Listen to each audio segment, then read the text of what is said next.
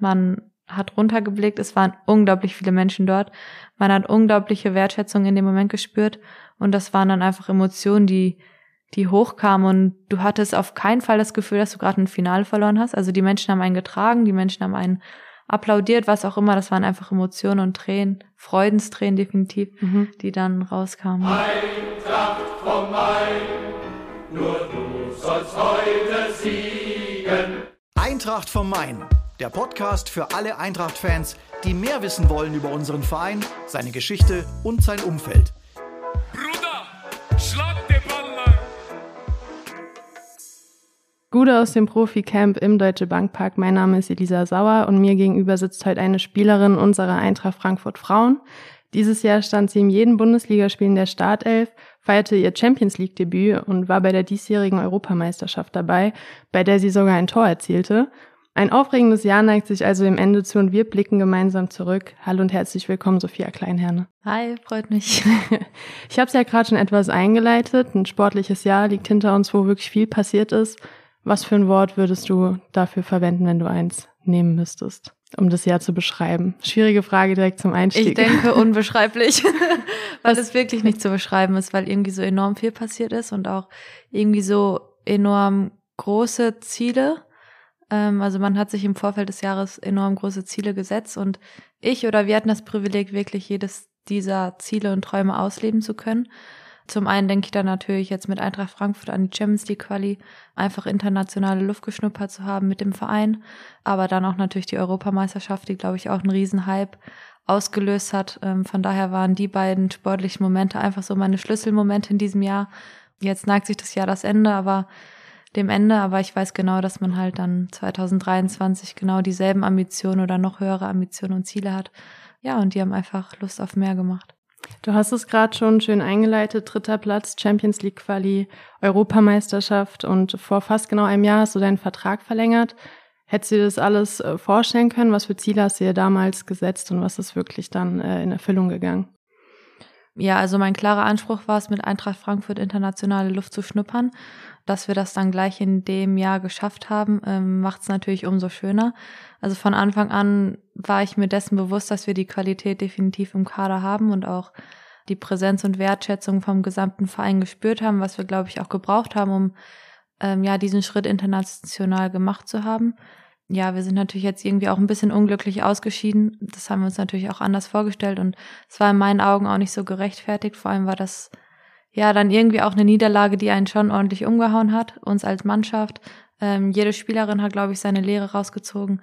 Aber auch das sind Momente, die uns dann im nächsten Moment wieder nach vorne blicken lassen und ja auch irgendwo stärker machen. Ähm, uns wurde definitiv gezeigt, was uns vielleicht auf diesem internationalen Niveau noch fehlt, weil wir haben das Spiel dominiert, haben das ganze Spiel gemacht und wurden in einer unaufmerksamen Sekunde dann ja einfach bestraft. Und ich glaube, da haben wir, wie gesagt, unsere Lehre rausgezogen ähm, und wissen, wie wir das Ganze angehen müssen, um nächstes Jahr nochmal dort stehen zu dürfen. Also würdest du sagen, dass so eine Art Negativerlebnis irgendwo, zumindest was das Ergebnis angeht und die Art und Weise, euch dann auch vorwärts bringt und euch vielleicht auch einen extra Push gibt, um das diese Saison besser zu machen und euch zu qualifizieren direkt oder halt dann in diesem Mini-Turniers zu schaffen?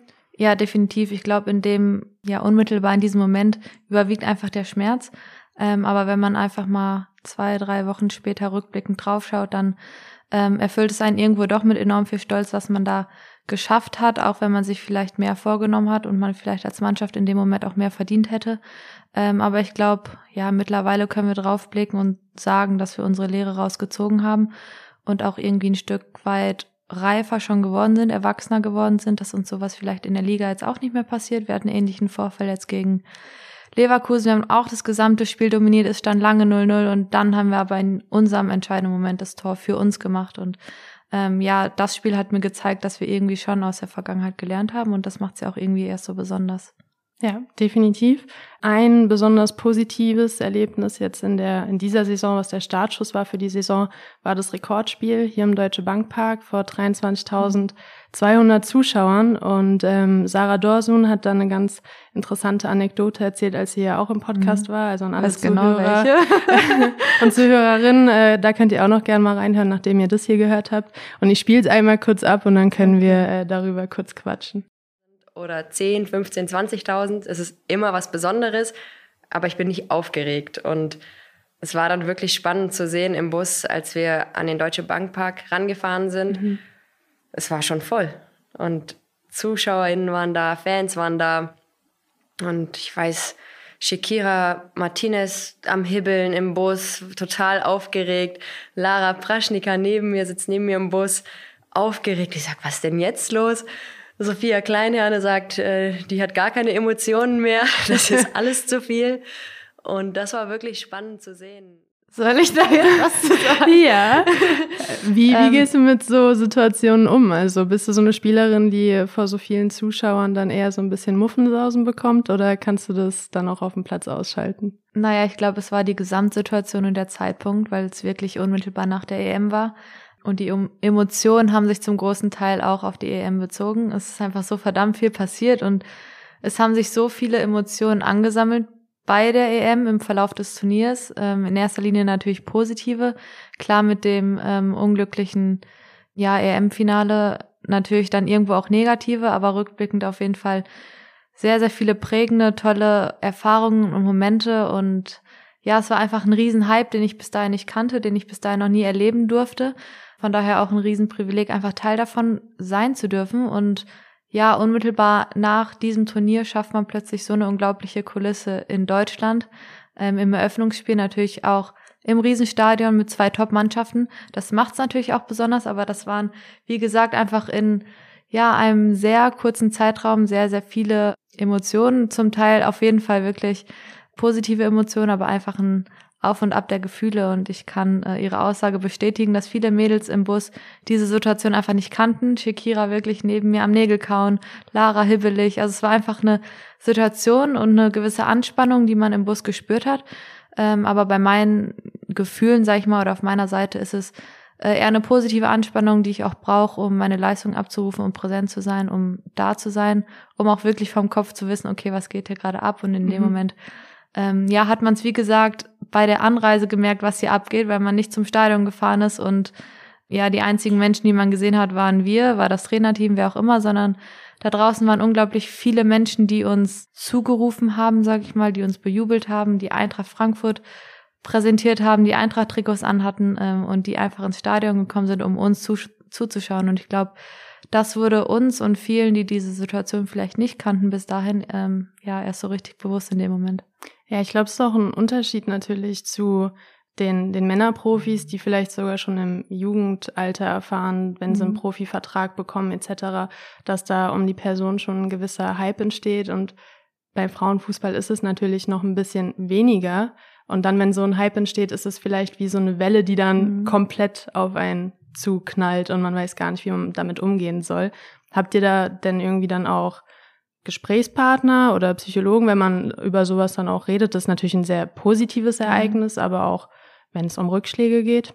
Ja, definitiv. Also ich glaube, ähm, sowohl positive als auch negative Erfahrungen oder Erlebnisse von Personen oder Mannschaften können eine Sportlerin emotional prägen. Ähm, es müssen nicht immer negative Erfahrungen sein.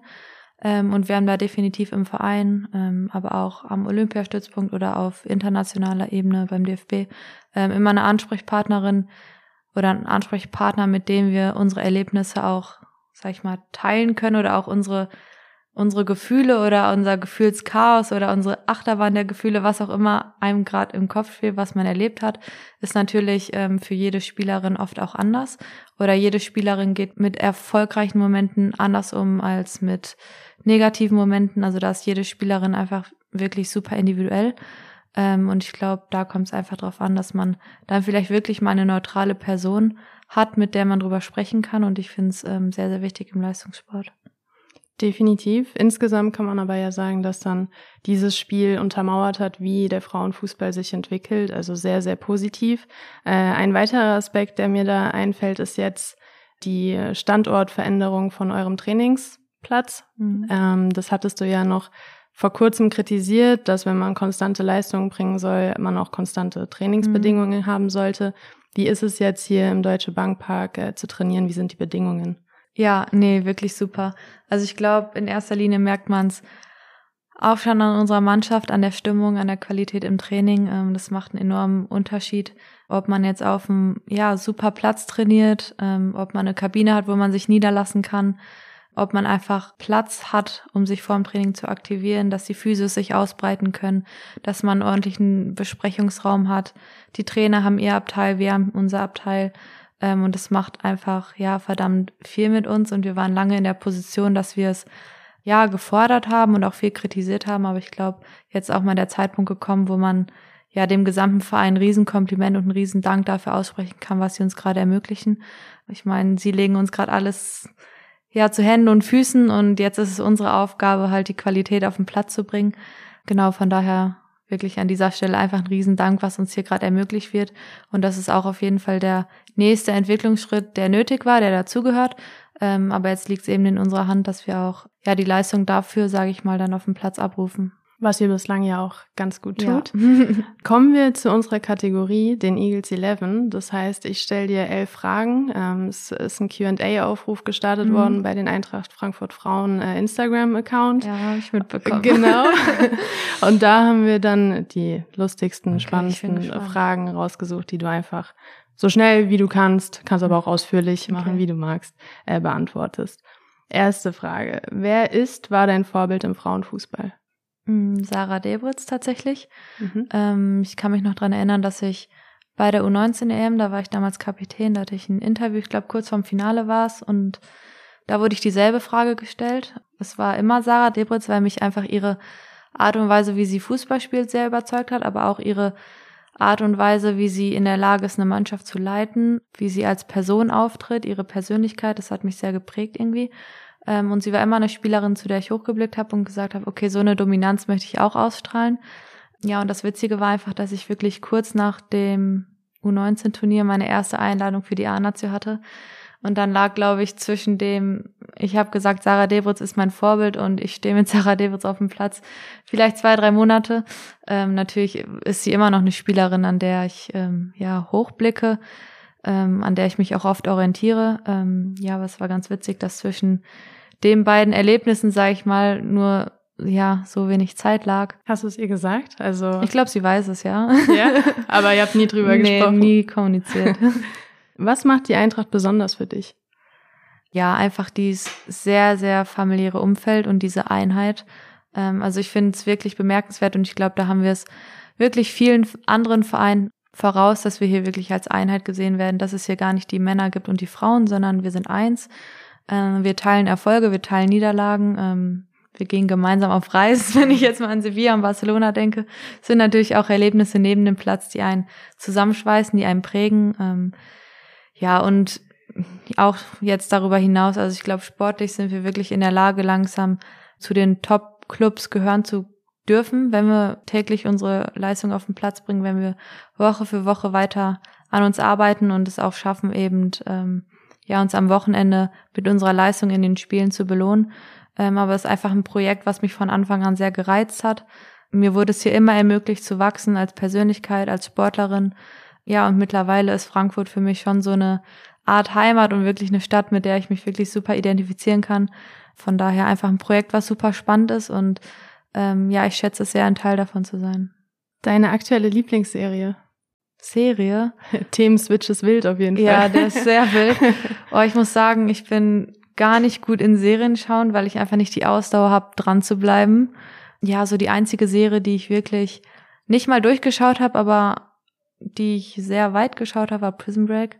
Konnte ich bis dahin auch sehr empfehlen. Du hast sie nicht zu Ende geschaut. Zu Ende, doch, vielleicht schon. Ich, ich weiß es nicht. Sehr viele Staffeln. Ja, Und das stimmt. ist nichts für mich. genau, von daher, die Serie habe ich schon schon geschaut und die mochte ich auch sehr, sehr gerne. Ähm, die habe ich auch mitgefühlt und mitgefiebert. Ähm, aber ich erwische mich einfach immer wieder dabei, dass ich diese Länge der Staffeln und Folgen nicht standhalten kann, ja. Aber es ist ein guter Take, Prison Break, finde ich ja, auch. okay. Top. Lieblingstrainingsbuddy? Sio Nüsken und Anna Ehling. Weil ihr euch schon länger kennt oder einfach, weil ihr. Weil wir uns sehr, sehr lange kennen und ähnliche Programme haben, ja. Ein Gegenstand, ohne den du nicht leben könntest. Boah, meine Kaffeemaschine? ist ein Gegenstand, ja, oder? Auf jeden Fall, ja. ja. Äh, das ist auch ein guter Übergang. Espresso oder Milchkaffee zu den Zimtschnecken? Oh, also Zimtschnecken auf jeden Fall müssen und dazu ein Cappuccino. Haben wir gar nicht drin gehabt, hatten Espresso oder Milchkaffee. Milchkaffee dann. Aber Cappuccino, ja. Ja, Cappuccino ist bisschen besser. Wie ist der Spitzname Soffe entstanden? Oh, das liegt, glaube ich, ganz, ganz weit zurück. Also da muss ich wirklich in meine Jugend gehen. Damals, als ich noch bei den Jungs gespielt habe, meine Trainerin, Nati war es damals, kannte eine Sophia, die mal Soffe genannt wurde. Und dann hat sie es ja auf mich übertragen. Und ja, es ist, finde ich, ein unüblicher Spitzname für den Namen Sophia, muss ich tatsächlich sagen. Aber es hat sich dann einfach so eingebannt. Also es, ich glaube, jetzt seitdem ich dann 14 bin, habe ich den. 13, 14. Und es war erst nur so ein Spitzname, den ich im Sport hatte. Aber irgendwann ging es auch über den Sport hinaus. Also auch meine Freunde von zu Hause oder Freunde unabhängig vom Fußball nennen mich oft so. Was wärst du geworden, wenn du keine Fußballerin geworden wärst? Ja, ich habe früher noch recht erfolgreich geturnt tatsächlich. Das glaubt man Echt? jetzt vielleicht nicht.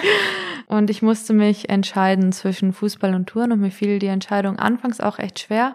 Nur irgendwann muss ich sagen, hat mein Herz entschieden und mich einfach zum Fußball gezogen. Aber wenn ich den Fußball nicht gehabt hätte, vielleicht wäre ich im Touren geblieben und da vielleicht auch sehr erfolgreich gewesen, ich weiß es nicht. War auf jeden Fall die richtige Entscheidung, ja, aber der Fußball. Ja, definitiv. Was war der größte Erfolg deiner bisherigen Fußballkarriere? Also klar, ich habe damals mit der U17 den Titel der Europameisterschaft gewonnen. Nur ich würde fast sagen, dass die EM jetzt bei den Frauen für mich noch erfolgreicher war, auch wenn man den Titel nicht gewonnen hat. Aber ich glaube, wir haben Nachhaltigkeit gewonnen, wir haben Menschen gewonnen, wir haben Herzen gewonnen und einfach eine Entwicklung für den Frauenfußball. Von daher würde ich sagen, ist das schon so der Moment, wo ich sage, auf den bin ich vielleicht auch am meisten stolz. Der hat mich am meisten geprägt und auch wenn es wirklich nicht der Titel war, war er irgendwie trotzdem der erfolgreichste Moment für mich. Das erste, was du morgens nach dem Aufstehen machst? Ja, es kommt drauf an. Entweder, also natürlich mache ich mich erstmal fertig und glätte meine Haare und dann entweder einen Kaffee und ein leckeres Frühstück oder ich setze mich manchmal erst kurz an die Uni und mache mir dann leckeres Frühstück oder wir haben morgens Training. Also irgendwie sowas halt. Komplett durchmischt. Irgendwie. Genau. aber ein gutes Frühstück muss dabei sein. Ja, auf jeden Fall. Die letzte Frage, und die kam tatsächlich am häufigsten. Mein Zopf. Wie, ja, wie lange brauchst du vor Spielen für deine Frisur? Äh, ich war voll verwundert, dass die Frage so echt? oft kam. Ich werde es immer gefragt. Also es ist wirklich auch gerade nach dem Turnier irgendwie so die am häufigst gestellten Frage. Aber weil er jetzt relativ mittig gesetzt ist? Weil er so oder? hoch ist und weil er rechts rüber geht. Aha. Und im Spiel flechte ich ja tatsächlich. Aber ich brauche dafür echt nicht lange. Also es ist natürlich jetzt auch irgendwie Routine. Aber ich mache ihn mir, mache Haarspray rein, flechte und dann hält der. Also müssen wir äh, als nächstes Video mal ja, so ein Do-it-yourself ja, machen mit dir. Das Tutorial. hat dann viele Klicks, ja. ähm, nee, es sieht wahrscheinlich wirklich schwieriger aus, als es letztendlich ist. Glaube ich dir. Okay. Okay, das war's mit der Kategorie. Okay. Dann äh, kommen wir wieder zurück zu dir als Spielerin. Du bist mit Sjoke Nüsken und Lara Praschnika ja die einzige Spielerin, die jedes Bundesligaspiel dieses Jahr absolviert mhm. hat. Ähm, hatte ich ja schon erwähnt. Und vor kurzem hast du die 100 Bundesligaspiele-Marke geknackt, bist sehr konstant unterwegs, wirklich eine Leistungsträgerin bei den Frauen. Ähm, hast jetzt auch vor kurzem dein Debütor geschossen in der mhm. Bundesliga gegen Hoffenheim, hast danach aber gesagt, dass du dein Spiel sowieso auch offensiver gestalten möchtest. Bist du jemand, der direkt nach den Spielen sehr analytisch rangeht und auch immer Verbesserungspotenzial sieht? Und wenn ja, wo siehst du das gerade, was deine Spielart angeht? Ähm, ja, definitiv. Also ich glaube, ich bin ein sehr selbstkritischer Mensch, gerade bezogen auf den Sport. Ich habe es auch nach dem Spiel gegen Hoffenheim gesagt. Natürlich habe ich das Tor gemacht ähm, und war in dem Moment in der Offensive auch recht präsent. Aber es hat mir meine Position auch einfach ermöglicht, dadurch, dass ich ja aktuell auch des Öfteren einfach die Außenverteidigerin-Position spiele, auch wenn es jetzt nicht in Stein gemeißelt ist, weil ich ja eigentlich die Erfahrung habe, sage ich jetzt mal, ermöglicht es eben als Außenverteidiger, ja, nicht nur defensiv präsent zu sein, sondern offensiv auch immer wieder Nadelstiche zu setzen. Und das muss ich sagen, dafür habe ich einfach noch nicht so das, das Gefühl. Ich konzentriere mich da sehr auf die Defensive und glaube, ich könnte mich in der Offensive noch mehr austoben. Ähm, von daher ist es dann auch mein Anspruch, irgendwie aus jedem Spiel eine Lehre zu ziehen, aus jedem Spiel ja mehr Aspekte mitzunehmen ins nächste Spiel oder auch schon in die Trainingswoche, um dann an denen zu arbeiten und im besten Fall halt im nächsten Spiel schon besser zu machen. Ähm, ich weiß, dass zwischen Spiel und Spiel nur sieben Tage liegen und das natürlich eine Zeitspanne ist, in der man jetzt nicht die Welt erobern kann und die Welt verbessern kann und jetzt auch nicht von 0 auf 100 sein Spiel optimieren kann, aber ich versuche immer definitiv nach dem Spiel analytisch auf mein Spiel zu blicken und zu schauen, okay, ja, was habe ich gut gemacht auch, aber in erster Linie natürlich, ähm, was braucht es, um noch besser zu werden. Und diese Aspekte probiere ich damit in die Trainingswoche zu nehmen und ähm, sind dann irgendwie gleichzeitig auch meine Zielsetzung fürs nächste Spiel. Ähm, du giltst ja auch als besonders diszipliniert, zumindest habe ich das gehört, dass du auch an freien Tagen trainierst mhm. oder auch auf deine Ernährung besonders achtest. Mhm. Was sind da so deine Skills oder deine, deine, wie soll man sagen, das Geheimprodukt, was dir vielleicht hilft? Geheimprodukt. ja, die Disziplin ist das Geheimprodukt. Also ich bin einfach eine Sportlerin oder ein Mensch, ja, die versucht, recht professionell, sag ich mal, an die Sache ranzugehen. Und da gehört für mich einfach mehr dazu als ausschließlich die Leistung auf dem Platz.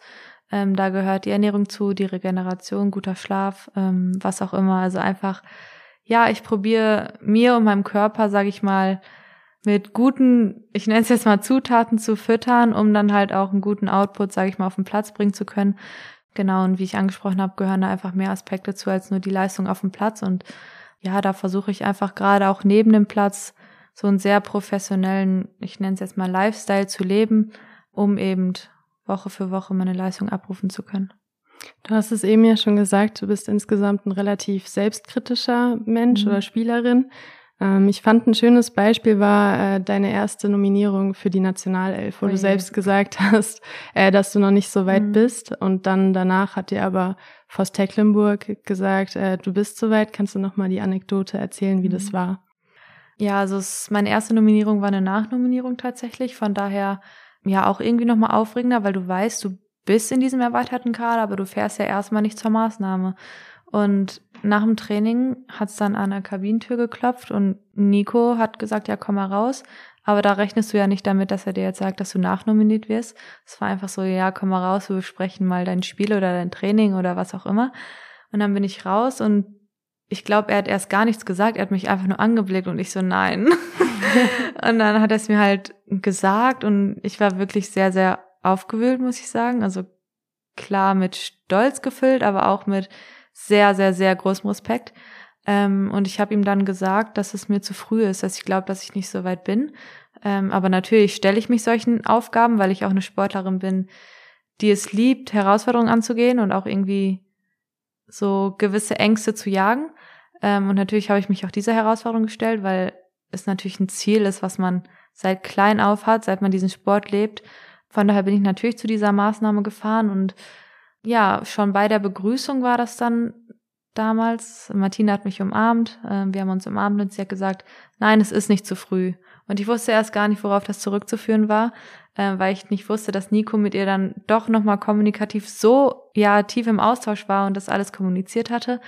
Und ich glaube, es hat wirklich zwei, drei, vier Stunden gedauert, als ich dann oben auf meinem Zimmer war und das reflektiert habe, bis ich wusste, was sie meint ja, und das Erstaunliche war dann, dass ich bei meinem zweiten Lehrgang dann auch irgendwie schon so gefragt war, ins kalte Wasser geschmissen wurde und mein Debüt machen durfte.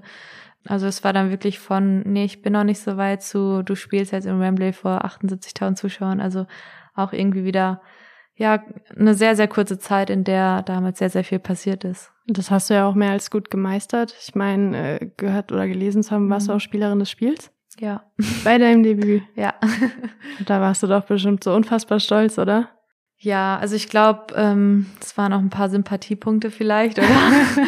oder auch irgendwie, ja, dass man mich für diesen Moment ehrt, weil es wirklich ein herausragender und überragender Moment war. Ähm, aber natürlich gibt es einem viel als Sportlerin, dass man vor 78.000 Menschen im Wembley-Stadion auflaufen darf gegen England, gegen eine Fußballnation, gegen die Fußballnation vielleicht sogar dann auf einer sehr, sehr ungewohnten Position spielt, aber ja, die ganzen 90 Minuten spielen darf und dann am Ende von den Fans ja sogar als Spielerin des Spiels ausgezeichnet zu werden. Also da hat schon ziemlich viel ähm, zusammengepasst und auch das ist ein Moment, auf den ich ja mit sehr, sehr viel Stolz zurückblicken kann, ja.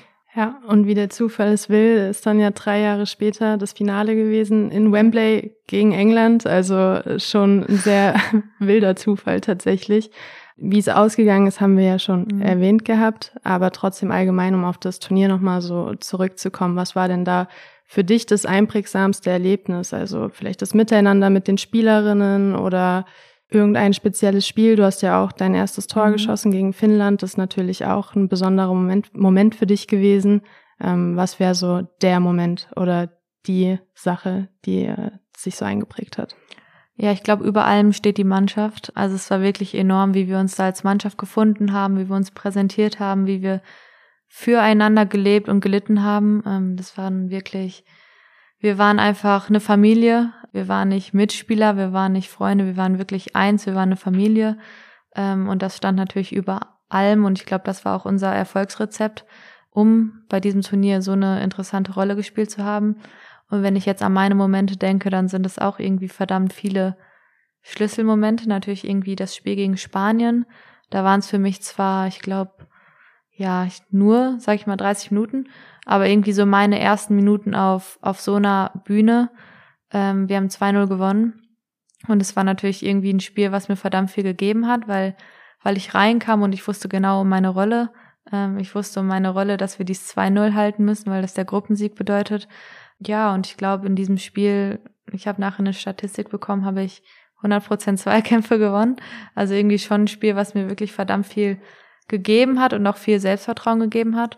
Wenn ich dann ans nächste Spiel denke, dann ist es das Spiel gegen Finnland. Da durfte ich 90 Minuten spielen und habe, ja, wie du es angesprochen hast, mein erstes Tor gemacht. Das war natürlich auch irgendwie so zwei Erfolgsmomente in einem. Erstmal mein erstes Länderspieltor und dann auch mein erstes EM-Tor bei meiner ersten EM. Also wirklich so ein ja rundum perfektes Tor, sage ich mal. Wenn ich weiterblicke, natürlich auch das Finale, auch wenn ich keine Einsatzminuten hatte. Ich kann mich einfach dran erinnern, ja, wie ich da bei der Hymne stand. Ich habe hochgeschaut und die Blick haben gar nicht bis oben in die Ränge gereicht, weil wirklich so unfassbar viele Menschen da waren. Ich glaube, es waren ja nochmal 10.000 mehr als dann bei meinem Debüt damals. Also ich glaube, es waren 89.000, knapp 90.000. Ähm, meine Mama war auch da, also Familienmitglieder war da, das hat mir verdammt viel bedeutet. Ähm, von daher waren das sportlich gesehen so die Schlüsselmomente. Aber auch nach dem Turnier, nach der Niederlage ähm, kamen wir hier nach Deutschland und ja, konnten wirklich Unglaubliches erleben. Da denke ich jetzt an die Situation am Römer. Ich war 30 Minuten draußen auf dem Balkon, das konnte man ja auch irgendwie so ein bisschen selbst steuern. Und 20 Minuten, muss ich sagen, habe ich wirklich genossen, habe in die Menge geblickt, wir haben gesungen, wir haben getanzt und die anderen zehn Minuten, da musste ich mich auch mal kurz zurücknehmen, an die Wand lehnen und es kam einfach Tränen. Also ich war emotional einfach so geprägt in dem Moment von mhm. dem, was man da gerade vor sich gesehen hat. Man hat runtergeblickt, es waren unglaublich viele Menschen dort. Man hat unglaubliche Wertschätzung in dem Moment gespürt und das waren dann einfach Emotionen, die die hochkamen und du hattest auf keinen Fall das Gefühl, dass du gerade ein Finale verloren hast. Also die Menschen haben einen getragen, die Menschen haben einen applaudiert, was auch immer. Das waren einfach Emotionen und Tränen, Freudenstränen definitiv, mhm. die dann rauskamen, ja.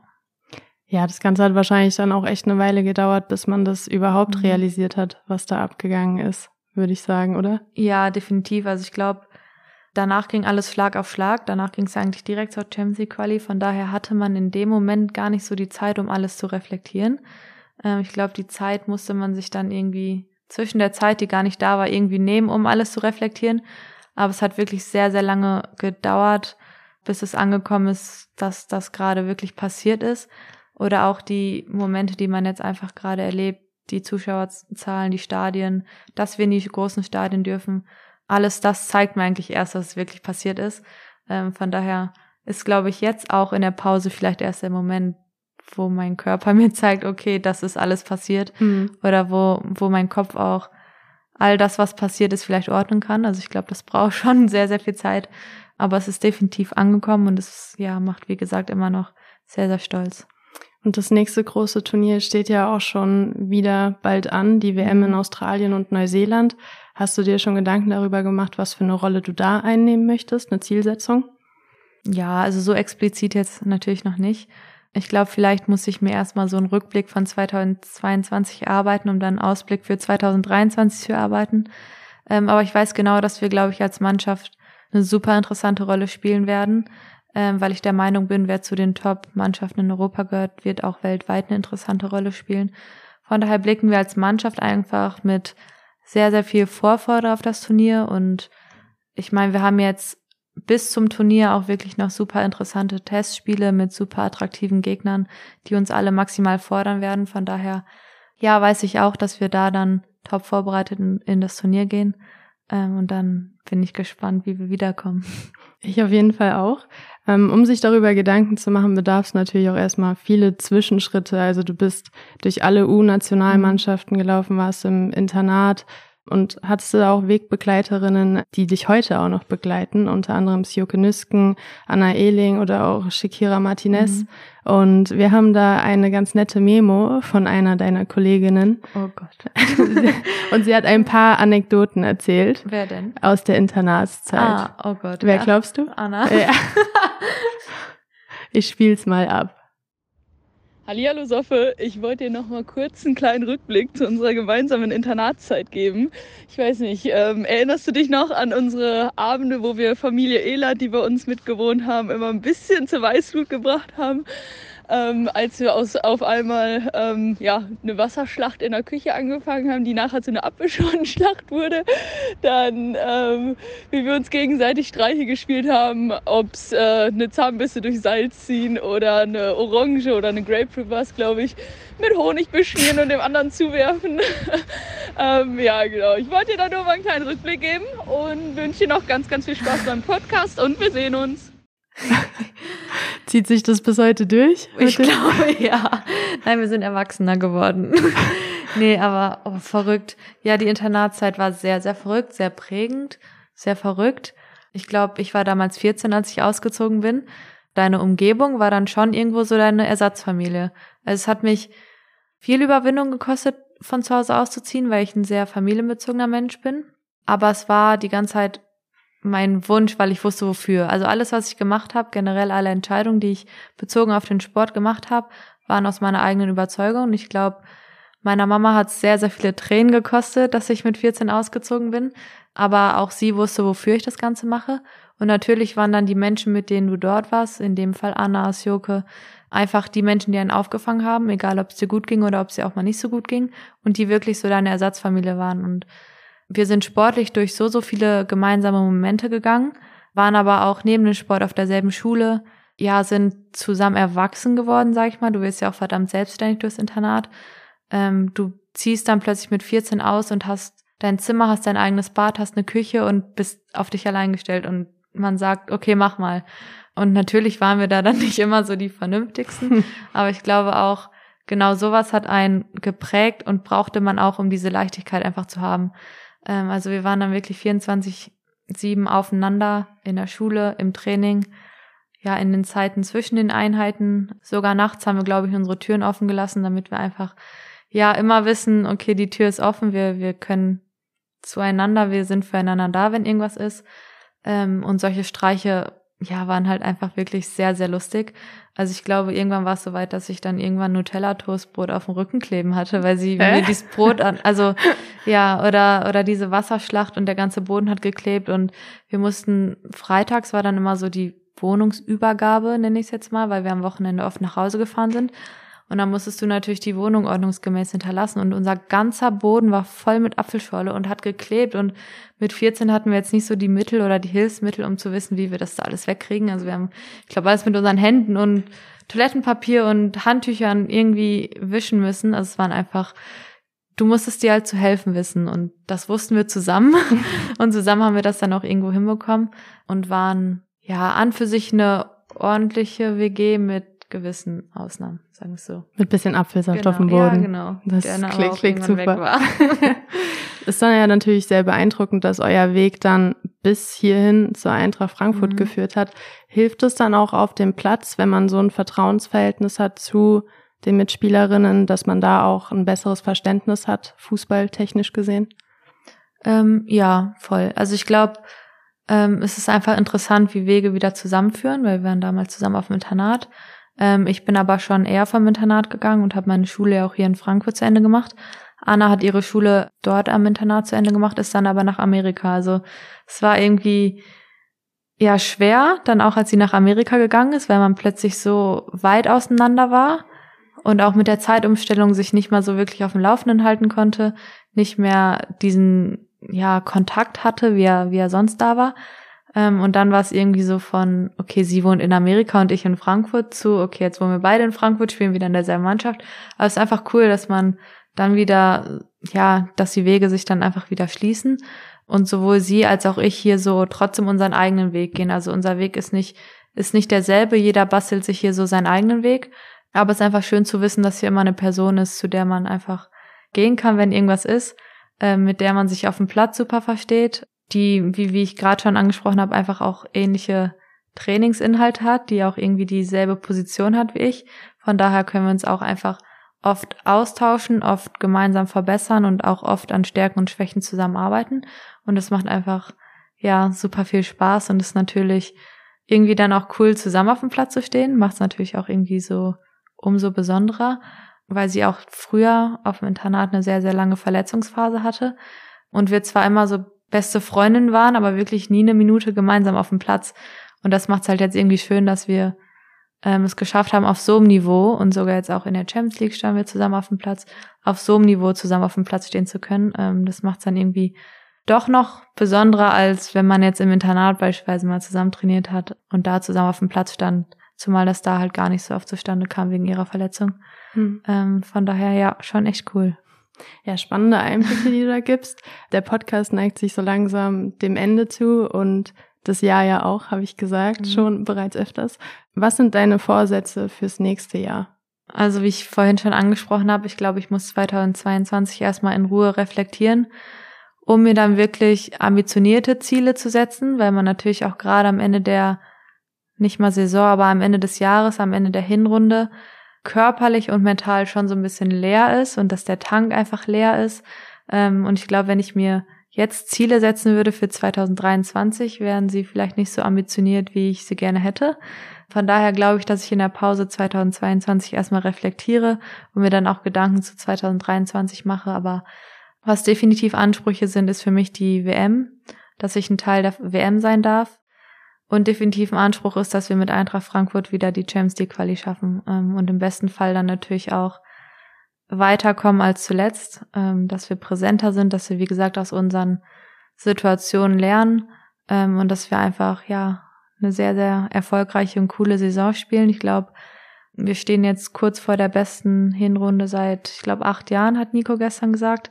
Von daher auf jeden Fall eine Ausgangssituation, wenn wir jetzt die drei Punkte einfahren, auf die man aufbauen kann und mit der man auch beruhigt in die Pause gehen kann und dann wiederkommen kann und sagt, okay, Vollgas für mehr. Für alle Zuhörerinnen und Zuhörer kurz nur dann zur Info. Wir nehmen den Podcast vor dem Spiel gegen Turbine Potsdam auf, dass ihr nur Bescheid wisst und nicht verwirrt seid, wenn ihr jetzt hört, steht noch ein Spiel an. Das ist nicht der Fall. Spiel eine Woche länger. Äh, genau. Wie verbringst du dann die ruhige Phase, also Weihnachten und Silvester? Ja, vor Weihnachten fliege ich jetzt erstmal eine Woche in Urlaub. Genau, Weihnachten verbringe ich dann mit meiner Familie. Das machen wir immer ganz traditionell. Erst bei meiner Mama ähm, und dann fahren wir rüber also meine Mama wohnt in der Nähe von Köln und dann fahren wir rüber zu der Familienseite von meinem Papa. Und Silvester verbringen wir dann tatsächlich auch mit einigen Freunden in Zürich. Genau, und dann steht ja eigentlich auch zwischen den Feiertagen schon wieder die individuelle Vorbereitung an und dann recht zeitnah ja auch der Vorbereitungsstart. Ähm, aber ich glaube, das sind Ereignisse, auf die ich mich auf jeden Fall jetzt nochmal sehr, sehr freue und die mir, glaube ich, auch sehr gut tun werden. Dann erstmal viel Erfolg noch im letzten Spiel, jetzt im Jahr 2022. Dann eine schöne, erholsame Zeit, dass du deine Akkus auch wieder mhm. aufladen kannst und im neuen Jahr dann voll angreifen kannst. Und ja, danke, dass du da warst und bis demnächst vielleicht. Bis demnächst. ciao, ciao. Ciao, ich danke.